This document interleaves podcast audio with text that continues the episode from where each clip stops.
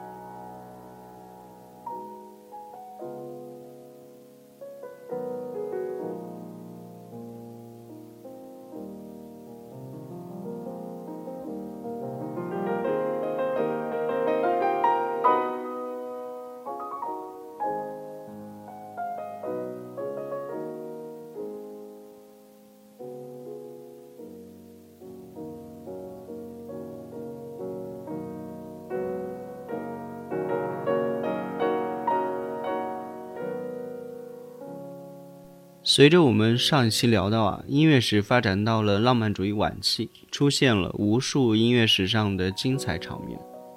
首先，第一个就是经由马勒和理查施特劳斯等人的创作，使得德国瓦格纳的遗产在后瓦格纳时代得到了进一步的挖掘。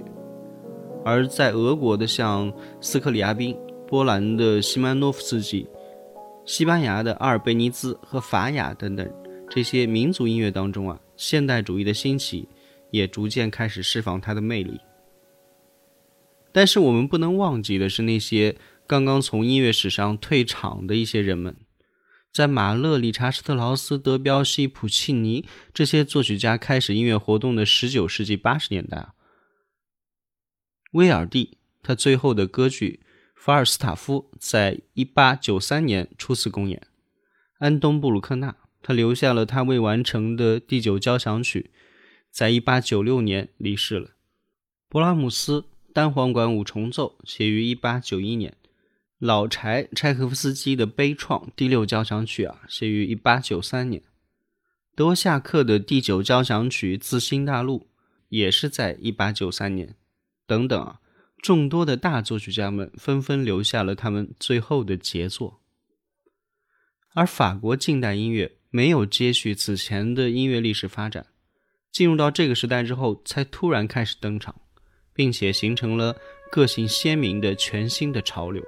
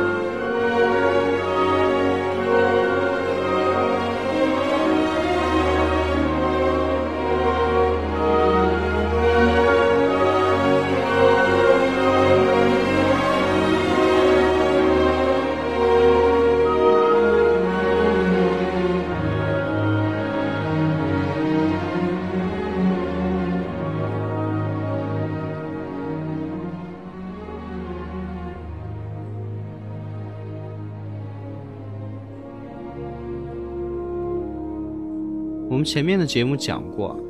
十九世纪的法国，尤其是巴黎，是一个有大歌剧和沙龙音乐的国度。不知道是不是跟法国音乐是消耗品这种思维方式有关啊？巴洛克时期之后，一直到十九世纪后半期，除了伯辽兹啊，法国几乎没有本土的大作曲家。当时活跃在法国的作曲家基本上都是外国人，比如像梅耶贝尔是德籍的犹太人。罗西尼、贝里尼、李斯特、肖邦，以及他们之后的像奥芬巴赫，也是德籍犹太人等等。野心勃勃的外国作曲家们决定奋发图强，来到巴黎，然后出名成名欧洲。巴黎也不惜花费重金去吸引这些外国优秀的作曲家，比如像罗西尼啊、贝里尼啊，来到他们这儿。这才是一直以来巴黎这座城市的剧本。让这种音乐状况发生改变的重大契机啊，正是1870年普法战争中法国战败了。之前提及过，1871年法国成立了民族音乐协会，塞扎尔·弗兰克、圣桑、肖松、弗雷等等纷纷加入了这个协会。这个协会的目标是让法国也要创造出不输于德国的正统器乐文化。法国近代交响曲、协奏曲、室内乐名作几乎都是这个协会设立之后的产物。而到了弗兰克后面的一代音乐家，也就是德彪西 （1862 到 1918） 和拉威尔 （1875 到 1937） 那一代，这个目标再次受到动摇。他们完全拒绝民族音乐协会推崇的这种奏鸣曲式、赋格、交响曲、弦乐四重奏等等德国音乐的样式和题材。他们想要建立的是属于法国本土的独特的音乐。于是啊，法式的轻盈又开始回归了。这次运动啊，被看作是对德国音乐的反叛，特别是半音阶以及器乐法则引进到法国，这也是形成法国印象派音乐的重要土壤之一。另外啊，我们现在放的这首德彪西的《牧神午后前奏曲》，还有像他的《大海》。拉威尔的管弦乐名作《西班牙狂想曲》，达芙妮和克罗埃等等啊，都可以看作是受弗兰克尔、圣桑等人从德国带来的交响诗题材影响的产物。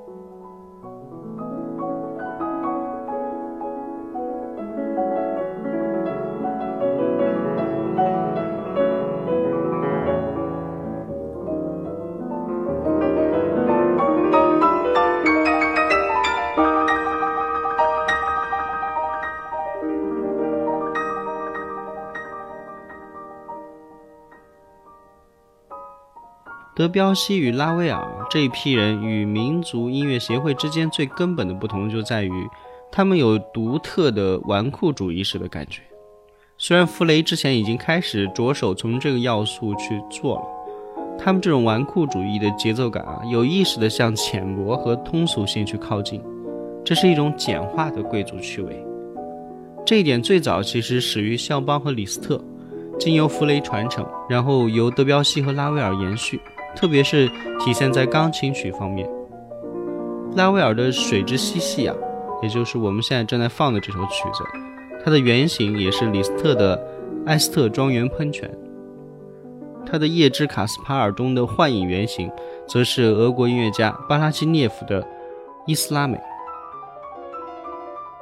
德彪西啊，跟随肖邦的学生学习过钢琴，他创作的键盘作品也是大量基于肖邦的创作手法。另外，德彪西和拉威尔的早期作品啊，都是极度的显练，包括像作品的题目也跟《少女的祈祷》啊风格接近，像德彪西的阿拉伯舞曲《月光》啊，拉威尔的《悼念公主的帕凡舞曲》等等啊，都是这种风格。其中，《悼念公主的帕凡舞曲》和夏布里埃的作品也十分的相像，就是有一些过于通俗的倾向，所以拉威尔本人啊，一直都不太喜欢这部作品。不过，不管怎么通俗啊，沙龙音乐终究是属于上流社会的音乐，而德彪西这些人呢，对于市井音乐其实是更加喜爱至深的。从19世纪后半期开始，人们在假日出入餐厅、游乐场、赌场、度假村等等地方，像画家图卢兹的画中描绘了假日人们欢跳卡巴莱舞曲的情形，更加大众化的背景音乐开始产生。这些地方演奏像华尔兹、加洛普，还有进行曲等等，当时流行的歌剧咏叹调改编的曲目，跳蚤市场上可以用手风琴去演奏的民谣小调等等，它们通通被称为咖啡馆音乐或者是剧场音乐。我们这里插一个加洛普的故事啊，跟中国有关，所以必须拿显微镜来放大讲一讲。一八二七年春夏季的某一天啊，一生当中从未去过中国的老施特劳斯，在瑞士湖边度假的时候，看到了那部传奇的《马可波罗游记》，由此啊，他对中国这个遥远而神秘的东方国度产生了浓厚的兴趣。于是他凭借作曲家天生的丰富想象力，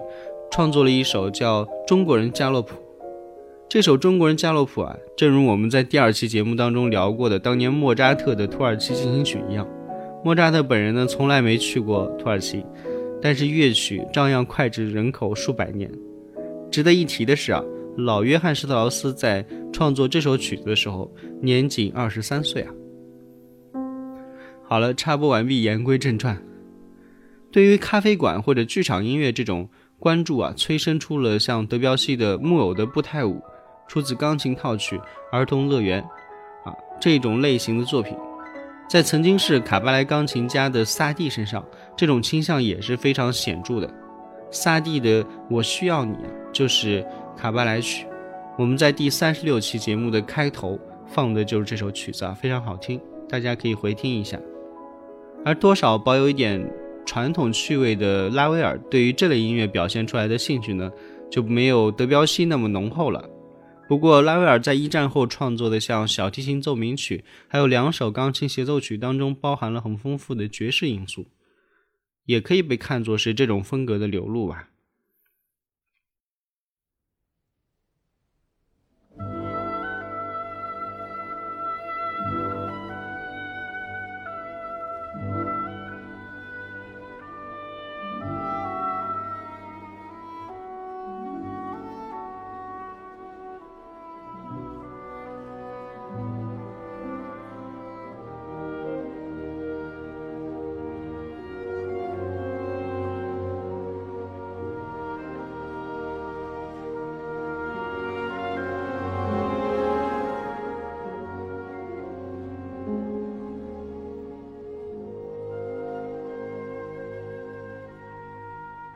法国音乐或者说巴黎音乐的有趣之处，就在于有像德彪西那样对精密的管弦乐法、和声法掌控自如，同时又在音乐结构上有严密思考的人。不过很遗憾，由于播客题材的限制啊，我们就不能从这个乐理角度去反复的说明和展示这一点。但是德彪西的音乐啊，绝对不是那种听起来就很模糊的、很随便的乐声。其实他的作品都是在构造上花了非常大的心思的。不过尽管如此啊，但是德彪西最爱的其实还是市井音乐。后来的像米约还有普朗克也很认同这种倾向。德国作曲家，我们肯定没法想象他们可以向沙龙音乐的贵族式感伤这种这种情怀靠拢，或者说对于市井的像卡巴莱音乐，他们会感兴趣。不仅如此啊，十九世纪的德国音乐认为啊，只有排除一切通俗甚至娱乐化的要素，才能够体现出来他们自身的地位那种深刻的感觉。在德语文化圈啊，或许只有像约翰施特劳斯的华尔兹。受到了勃拉姆斯等等艺术音乐作曲家的广泛欢迎。在德国啊，往往艺术音乐和娱乐音乐之间是有严格的界限的。到二十世纪二十年代以后，德国才出现像库特威尔那样对卡巴莱音乐感兴趣的作曲家。而出人意料的是，最早受卡巴莱音乐影响的德系作曲家应该算是勋伯格了。勋伯格年轻的时候啊，曾经在酒吧工作过。留下过一些卡巴莱歌曲，并且啊，在乐迷比埃罗当中，他体现了受到了卡巴莱音乐影响的这种感觉。总的来说啊，从德国音乐的立场来看，德彪西和拉威尔等人的音乐算是有意识的被批判为那种典型的法国式的轻薄啊，或者是肤浅啊、表面式的这种方向，并且啊，还把这些升华到了像纨绔主义美学的高度。另一种类似于沙龙音乐、剧场音乐一样成为印象派音乐灵感来源的是我们之前第七十二期节目中聊过的，像库普兰还有拉莫等人的洛可可风格的键盘音乐。德彪西的《意象集》第一集作品向拉莫致敬，还有拉威尔的《库普兰之墓》，毋庸置疑啊，就是这个类型的作品。另外，像德彪西的《为钢琴而作》，还有。拉威尔的以海顿之名而作的小步舞曲、小奏鸣曲，特别是其中的第二乐章的小步舞曲啊，等等，也可以感受到他们对于法式洛可可风格那种不可名状的憧憬还有向往。十九世纪的音乐啊，是一味的向着更复杂、更庞大、更新的方向去前进的。音乐史上的十九世纪是一个有进步历史观的时代。不过到了二十世纪二十年代开始。就开始出现了踌躇摇摆，嗯，可以直接说是意图想要回到十八世纪以前的音乐的单纯性，这种仿古的这种感觉。这种仿古之风啊，在全欧洲形成了一股潮流。而当时的印象派作品已经先人一步地表现出了这种倾向了，他们没有单纯的被十九世纪的进步音乐历史观啊这种想法吸引，而是向更久远的时代。也就是说，像贝多芬甚至更之前的时代回归了。那不管是沙龙音乐、市井的酒吧音乐，还是说像法国的洛可可音乐，也就是当时的沙龙音乐啊，法国音乐追求的是不用声音去讨论宗教还有哲学这种深刻的问题，他要的是一种愉悦显练的状态，也就是我既不过度雕琢，也不过少的去装饰。在第二十一期的节目《德彪西 Fusion 之王》里，我就曾经聊过，在一八八九年的巴黎世界博览会上，德彪西初次听到了爪哇国还有中国的音乐之后啊，大受影响。此外，年轻的德彪西还有拉威尔等人也曾经被德国强力五人团的音乐吸引，这也是我们之前提过的。他们对西班牙音乐啊也着迷不已，这些在当时都可以算是一种。异国情调了，强烈关注异国文化，本来就是十九世纪法国艺术的特征嘛。我们前面提到了，那从德拉克洛瓦到乔治奥鲁、高更等等他们的艺术趣味啊，再到对日本浮世绘特别关注的印象派画家们等等啊，一直以来都是如此，这是法国的传统嘛。十九世纪的法国音乐史也是一样，爱德华拉罗的西班牙交响曲。圣桑的阿尔及利亚组曲、非洲幻想曲、第五钢琴协奏曲、埃及、乔治比才的卡门，还有夏布里埃的西班牙狂想曲等等啊，都是充满异国情调的。法国向来对于外国音乐都秉持着一种开放的态度，这跟19世纪的德国作曲家形成一种强烈的对比吧。在18世纪，特别是维也纳，土耳其音乐曾经是流行一时的，但是到了19世纪，德国文化圈，你要说异国因因素的话，那基本上充其量也就是舒伯特。勃拉姆斯他们喜欢匈牙利的因素，也是勃拉姆斯有匈牙利舞曲嘛。即便是从亚洲取材的，像马勒的《大地之歌》，理查施特劳斯的《莎乐美》，也是在音乐上呈现出有意的去抑制异国情调。这个其实就跟我觉得从整个十九世纪以来，德国特别强调的血统，不管是尤其是在音乐文化上的这种纯正的血统有关。他们非常相信全世界最好的、称冠世界的德国音乐有它的伟大之处。那对于德国本土的音乐文化本身就在称颂不已了，所以并没有强烈的去感受到国外事物的刺激，也没有那种从国外事物中去学习的那种紧迫性和必要性。当然，在德彪西和拉威尔等人之前啊，法国音乐的异国情调也是非常执着的产物，只是加入了呃钹。铜锣等等这些冥想乐器，还有不时的去混入一些五声音阶等等，东方情调啊，起的只是一种装饰和调味品的作用，并不破坏他们西方音乐本身的和声和旋律。但是到了印象派之后，特别是德彪西之后吧，法国音乐中异国情调的要素比例啊，得到了大幅度的改变，异国元素啊，再也不再是简单的调味品了。而是在传统的西方音乐语法中占据了它的一席之地，并且发挥了逐渐令西方音乐解体的作用。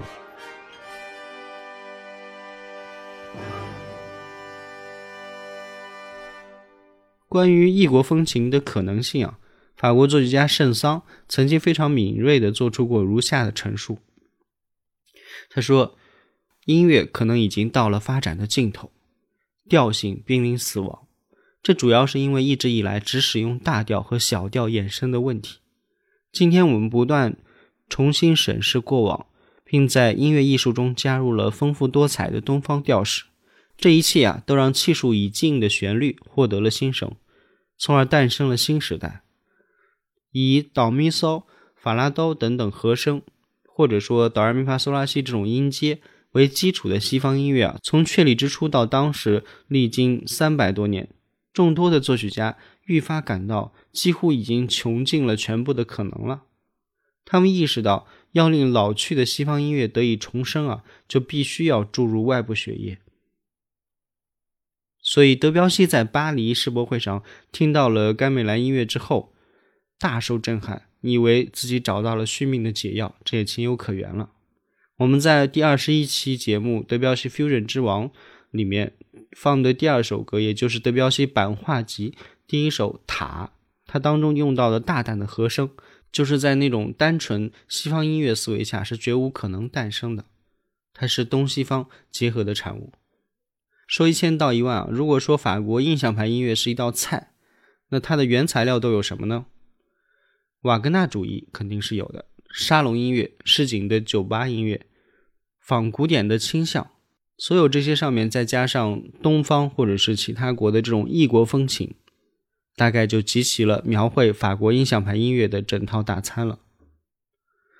好了，那本期节目的最后，我们就来放一首充满异国情调的啊拉威尔的法式中国风作品，作品六十号为钢琴和二重奏而作，第三首莱德纳罗瓷娃娃的女王。听听看啊，你是否听出了其中的中国元素呢？欢迎动动你们爱音乐的小手，关注、订阅、转发，谢谢，我们下期再会。